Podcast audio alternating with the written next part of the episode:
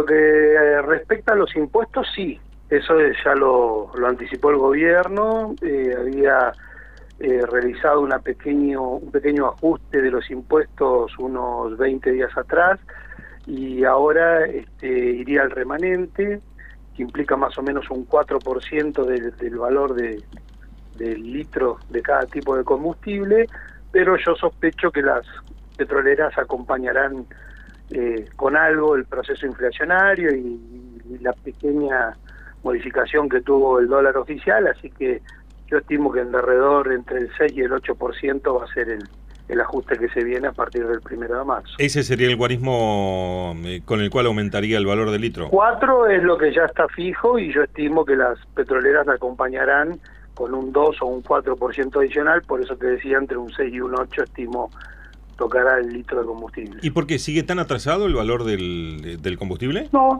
no, no, no, por eso te digo que sería un 2% lo que le añadiría la petrolera para ya estar ahí en esa ventana con el dólar oficial, ya con la gran recuperación que hizo durante el mes de diciembre, ya prácticamente se puso a tiro y bueno, de acá en adelante simplemente acompañar el, el proceso inflacionario para que no se quede relegado nuevamente el combustible, ¿verdad? Cuando subió Javier Milei eh, hubo una, una primer ajuste en el, en el costo de los combustibles y en una nota que le realizábamos a usted, usted mencionaba que le había llamado la atención que no había bajado sensiblemente el, el consumo de combustible. Eh, a partir de los aumentos que se han sucedido hasta hoy, eh, ¿esa postura la, la, sigue manteniendo? Es decir, ¿no, no advierte un, una caída del consumo? Bueno, mira, lo ratificaron los números. Eh, por, por decirlo así, hubo tres grandes aumentos. Los dos primeros pasaron totalmente desapercibidos y en el último, yo por ejemplo hablándote con números de enero, tuvimos una caída entre un 5 y un 8% en los volúmenes vendidos.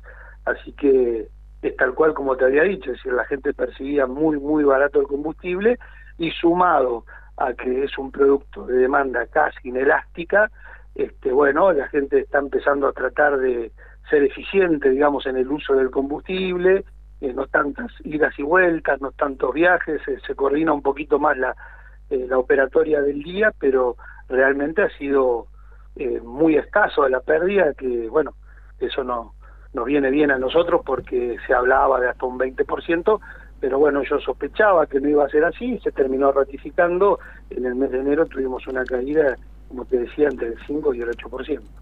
Fabio, eh, se habla de otros aumentos en, mar en abril, en mayo. Digo, esto va a ser efectivo seguramente, ¿no?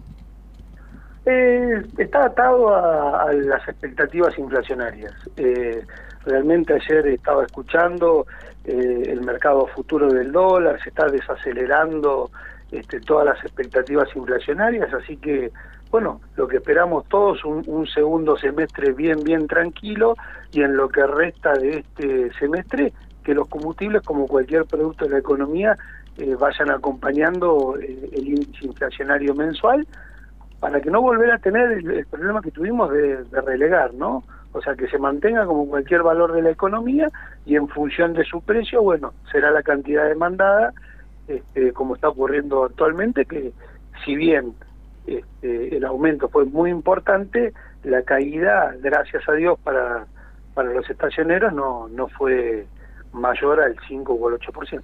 Más allá de esa caída del 5 o 8% que usted menciona, ¿hubo algún cambio de conducta en el hábito de, de la carga de combustible de parte de, del consumidor? Digamos, en vez de llenar el tanque, se echa medio tanque, algo por el estilo. Mira, eh, algunos ejemplos de eso hay, pero lo que sí eh, históricamente nosotros veníamos con una ecuación, por ejemplo, entre la Infinia y la Super, te diría que era más o menos 60-40 la relación, eh, bueno, ahora se puso, se estiró un poquito más, ¿no es cierto? Eh, se volcó gente de Infinia hacia Super, hacia combustible más barato, un 20, un 30%, con lo cual ahora ya prácticamente está 3 a 1 la, la relación, cada 3 litros vendidos de Super se vende uno de Infinia. Uh -huh. Antes estaban un poquito más cerca hubo un desplazamiento hacia los productos más económicos, por decirlo de alguna manera.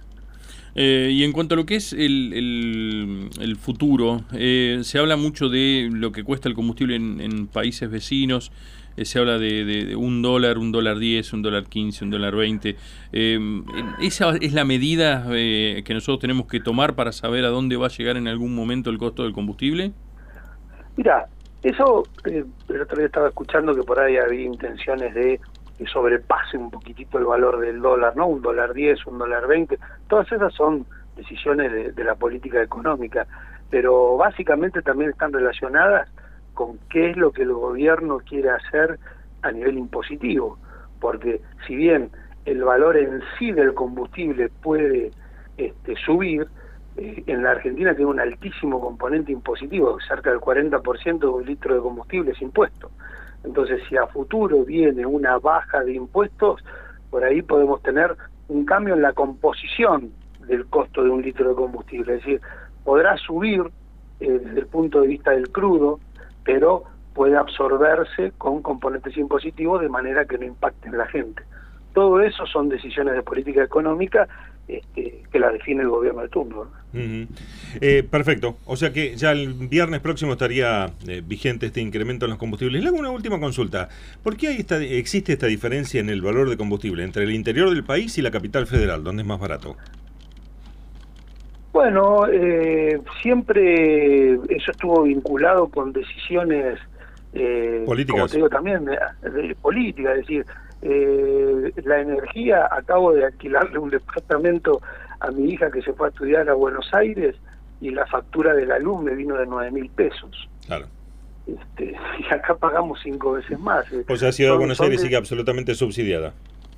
Sigue totalmente subsidiada, por, más que lo liberen, es decir, la diferencia con el interior es abismal y bueno, eh, eh, de todas maneras están entrando proyectos, creo que es uno de los temas que quiere tratarse de que haya una igualación a nivel nacional del costo del combustible, porque este, se generan este, falsas actividades económicas. Por ejemplo, la provincia de La Pampa, cuando fue incluida en la Patagonia, triplicó su venta de combustible, pero que no implicaba una que se haya triplicado la actividad económica, sino que todos los pueblos este, de la provincia de Buenos Aires, Córdoba, y Mendoza, Lindero a La Pampa se fundieron.